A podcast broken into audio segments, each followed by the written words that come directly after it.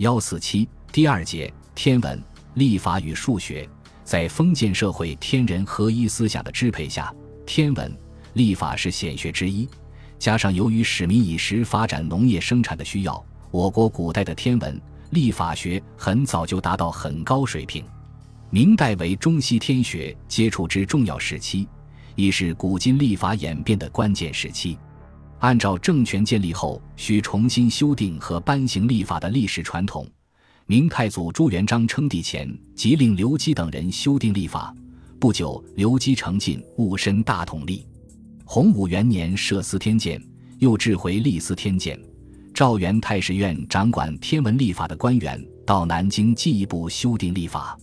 洪武三年改司天监为钦天监，制天文、漏刻、大统历。回历四刻，洪武十五年，赵立冲、吴伯宗亦回族隶书。洪武十七年，陆克博士元统上书建议改历，于是去郭守敬受实历，遂时校长之说，以洪武十七年甲子为历元，名曰大统历法通轨。由是可知，大统历实际上便是稍加改动的授时历。大统历。作为明朝的历法，前后使用近二百七十年，其间回历亦一直作为大统历的参照历法。回历即阿拉伯历，为西域莫迪纳国王马哈马所作。回历在明初独立成书，明神宗时将它转入大统历，以相参照。回历的设立，在当时满足了国内伊斯兰教徒的需要。大统历所成的授时历。虽在制定之时为世界上最先进的历法，但从元初至明中叶已过去百余年，一些过去极小的误差便积累成为大的失误。景泰元年用大统历预测月食失准，到成化以后交时往往不验，因此朝议中时有主张改历者，但多被钦天监官以组织不可变，古法未可轻便驳回，长期维持不变。明朝历法长期失准，与钦天监官僚不学无术，既不会推算，也不愿意观测天象有直接的关系。当时之观象台形同虚设。嘉靖二年，光禄寺卿管监事华香在建议改历的奏折中痛言：“欲正历而不登台测景，窃以为皆空言意见也。”汪许臣暂罢朝参，督中官郑周濂等，及冬至前，一观象台昼夜推测。日记月书，结果仍未被采纳。万历四十一年，南京太仆寺少卿李之藻《上西洋历法奏章》中亦谈到：现在台见诸臣，刻漏尘封，星台既断，钦天监官僚久不登台观测，是已成众人皆知的事实。在皇帝昏聩、官僚坐实俸禄的腐败环境下。仍有一批欲挽天文历法之衰颓命运的勤政官吏和科学家在努力，他们或屡书请求观测天象、重修历法，或投身于天文历法的研究和改进。后者如万历年间身为皇室宗亲的朱载堉，在抒情改历不果后，先创制出圣寿万年历和律历融通二书，后又将圣寿历改进成黄钟历、圣寿。黄忠二历虽非尽善，但亦系朱载堉研究心血之作。西朝廷并不理睬。与朱载堉同时的行云路亦极关注历法的研究与改革。他在任河南佥事时，曾上书请求改历，被钦天监官僚诬为祸事。他又将郭守敬所定长四丈的规表加长至六丈，测得回归年数之为三百六十五点二四一九零日。这个数值比郭氏测定的三百六十五点二四二五日更为精确。据推算的当时理论值指小零点零零零二七日，远远超越于当时欧洲的天文学水平。在明末新历的制定中，行云路还做出了其他的贡献。李之藻、徐光启是明末为修历而殚心竭虑的官吏兼科学家。李、徐二人都有深厚的中国算学基础。极为关注本朝的历法改革。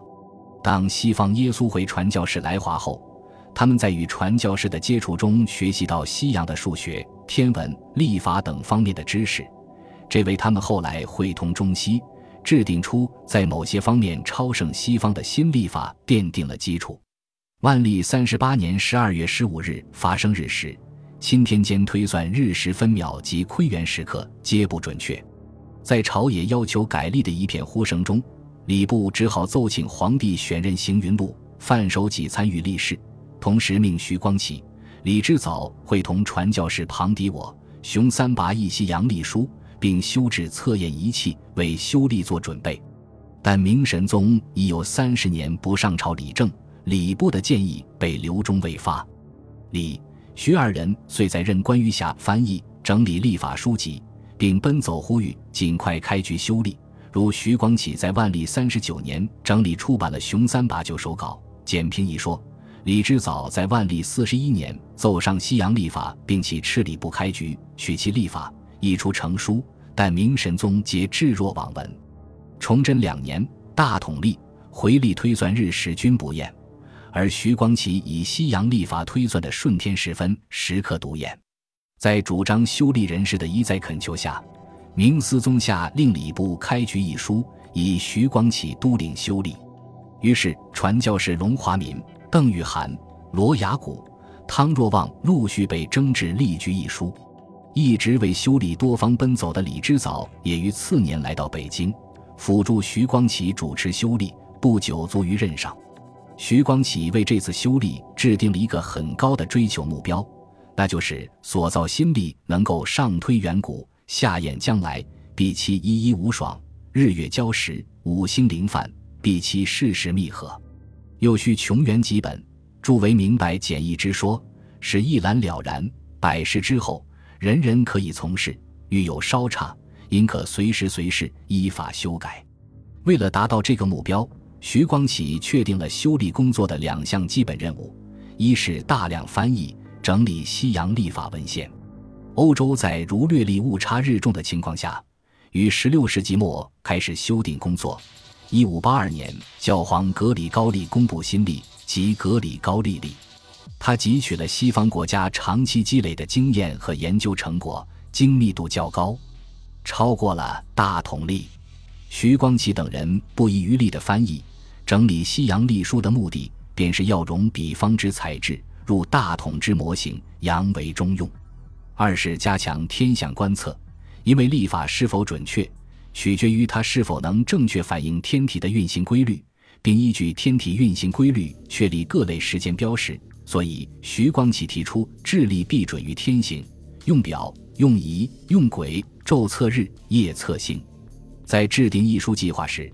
徐光启本着以前开后，以后成前的原则，确定了译书的节次六目：日禅历、恒星历、月离历、日月交时历、尾星历、交汇历。同时，徐光启还提出了每一部天文历法著作的翻译必须注意的基本五目及五个要点：一是要有法源，即天文学的基础理论和球面天文学原理；二是要有法数，即各种天文数据。包括天文基本常数，三是法算，及天文计算所需的数学知识，主要是几何学和三角学；四是法器，及各类天文仪器，如望远镜等；五是会通，即把中国传统的天文历法学与西洋的天文历法学加以融会贯通。崇祯五年，徐光启开始进城隶书。次年，徐光启因老病辞去吏务。推荐山东参政李天经继其任，不久，徐光启病卒。李天经导从李之藻、徐光启等人一致呕心沥血，终使新历于崇祯八年修成。徐光启、李之藻先后成进历书共一百三十七卷，此即所谓崇祯历书。崇祯历书的天文历法成就是：第一，在历法计算体系中摒弃了大统历。即以前朱棣在计算天体运动轨道数据时采用整齐分秒的做法，使数据一本自然，保证了计算的精确。第二，依据的是地谷创立的天体运动体系和几何学的计算系统。地谷体系是介于哥白尼日心体系和中世纪托勒密地心体系之间的一种调和性的宇宙体系。他认为地球位于宇宙的中心，月、日、恒星等都绕地球旋转。其他五星则绕太阳运动，地谷的天体运动理论仍有谬误之处，但比中国古代的浑天说宇宙模型有进步之处。第三，引入地球和经纬度的概念，从而在日、月式计算及其他计算中较旧法进步。第四，区分了冬至点和日行最速点的不同。第五，引入球面三角法进行天体运行轨迹的计算，保证了计算的精确。第六，引入蒙奇查校正，并提出晨昏蒙影的新概念，前者有助于观测精密度的提高。后者则根据一年中太阳赤尾的变化规定，以太阳到达地平线下十八度的时刻为晨昏时刻，比旧法以日出前三刻半为晨，日入后二刻半为昏的规定科学。第七，采用以黄道圈为基本大圆的黄道坐标系统，并且引入黄极和黄金圈的概念。从而避免了旧法中以赤经圈为量度黄道度数标志，造成所得月和五星度数的误差。第八，在赤道坐标系方面，采用十二宫的制度，即从春分点起，把赤道均匀地分为十二等分，量度天体的赤经时，就从各个分点起量。这种量法比古代以二十八宿巨星为标志的相对量法进步。第九，采用欧洲通行的度量单位。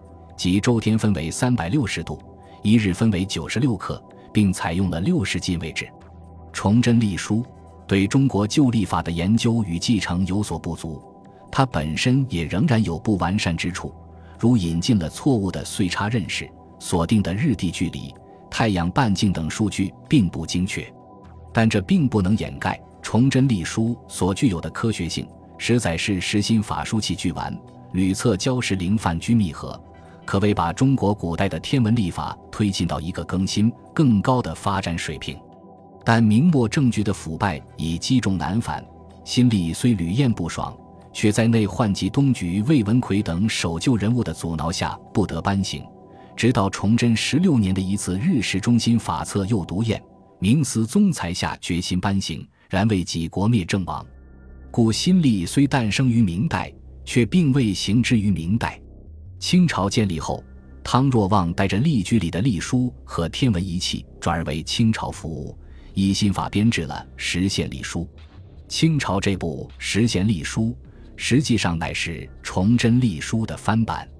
明代数学的成就主要表现在商业数学的发展、珠算的普及和明末汇通中西的数学研究。十五世纪中叶，在商业空前发展的促动下。明代的商业数学有着长足的进步，出现了一些商业数学著作，如吴敬的《九章算法比类大全》。吴敬，字信民，浙江仁和人。他积二十年之功于景泰元年铸成《九章算法比类大全》。全书共分十卷，在卷一之前又有乘除开方起立一卷，列举了大数、小数的记法、度量衡的单位、乘除算法。整数及分数四则运算的规则等，并给出一百九十四种应用题的解法。第一至九卷按方田、粟米、衰分、少广、商工、均书、营育、方程和勾股九类分卷，各卷内容皆是对该类应用题的解法。全书共计解出一千三百二十九个应用题。其中有不少是与商业活动有关的新例题，如计算利息、合伙经营、旧物抽分、互换乘除等类应用题。最后一卷专论开方，包括开平方、开立方、开高次幂、开代从平方和开代从立方。明代珠算术的普及也与商业的发展有关。我国的珠算术至迟在元朝已经形成了。明代珠算盘的样式在鲁班木经。及《数学通轨》中都有记载，《鲁班木经》约成书于十五世纪。其言算盘是一尺二寸长，四寸二分大，框六分厚，九分大，起碗底，线上二子一寸一分，线下五子三寸一分。这种算盘还是用线分隔开上二珠与下五珠的。柯尚谦的《数学通轨》书上会有一个十三档的珠算盘图，称为初定算盘图示，其上二珠与下五珠间用木横梁隔开，与今日通行的算盘相同。明代的珠算著作已失传很多，今传上有徐新鲁的《盘珠算经》，柯尚谦的《数学通轨》，朱载玉的《算学新说》，程大卫的《直指算法统宗》，黄龙吟的《算法指南》等。其中以程大卫的《直指算法统宗》十七卷影响最广，为明清两代习计算者必藏之书。《直指算法统宗》在体例和内容上与《九章算法比类大全》相类，它的特点和贡献在于，全书五百九十五个应用题全用算盘演算，首次使用珠算方法开平方和开立方，既有他自己创制的测量田地用的丈量步车，并绘有图。丈量步车即竹篾制成，可以盘卷，颇像现在测量用的卷尺。附录了北宋元丰七年以来的课本数学著作五十一种，今存者仅剩十五种。直指算法统宗有起后之功，明末李之早编译同文算指时，从此书中摘录了不少应用题，以补西洋算法的不足。明代前中期在传统数学的研究方面比较萎靡。无法达到宋元时期的高深水平。徐光启认为，个中原因是：其一为明理之儒，土居天下之实事；其一为妖妄之术，谬言说有神理；其一是科举制度下士大夫鄙视实用科学；二是数学研究已陷入神秘主义泥坑。明代末期，涌现徐光启、李之藻。孙元化等热心翻译西方数学书籍，并借鉴西方的某些数学原理，展开中西数学汇通研究的学者，他们的努力使落后的明代数学中又焕发出一些新的生机。徐光启于万历二十八年在南京认识耶稣会传教士利玛窦，后来在北京多次敦请利玛窦翻译西方科学书籍。万历三十五年，徐光启与利玛窦译的《几何原本》。前六卷雕版印行，《几何原本》为公元前四世纪至前三世纪亚历山大城著名数学家欧几里得所著，共十五卷。未能全译之因在于利玛窦专务传教，只勉强同意译完六卷。虽然如此，《几何原本》的传入对我国数学界仍有一定的影响。他的逻辑推理思想为以后我国的数学研究开辟出一个新境界。清代许多数学工作者都学习过此书。万历三十五年一本是《几何原本》中文的第一次译本。徐光启在书中首次使用的一套名词术语，如点、线、面、直角、四边形、平行线、相似、外切等，直到今天仍被用为现代数学的名词术语。李之藻与利玛窦合译的《同文算指》是我国历史上介绍欧洲笔算的第一部著作。李之藻、徐光启为此书的整理与完善花费了很多心血，为之补充了《直指算法统宗》及我国其他古代数学书籍中的应用例题，如多元一次方程组、开方、代从、开平方等方面的例题。此书对我国后来笔算的发展有一定的示范之功。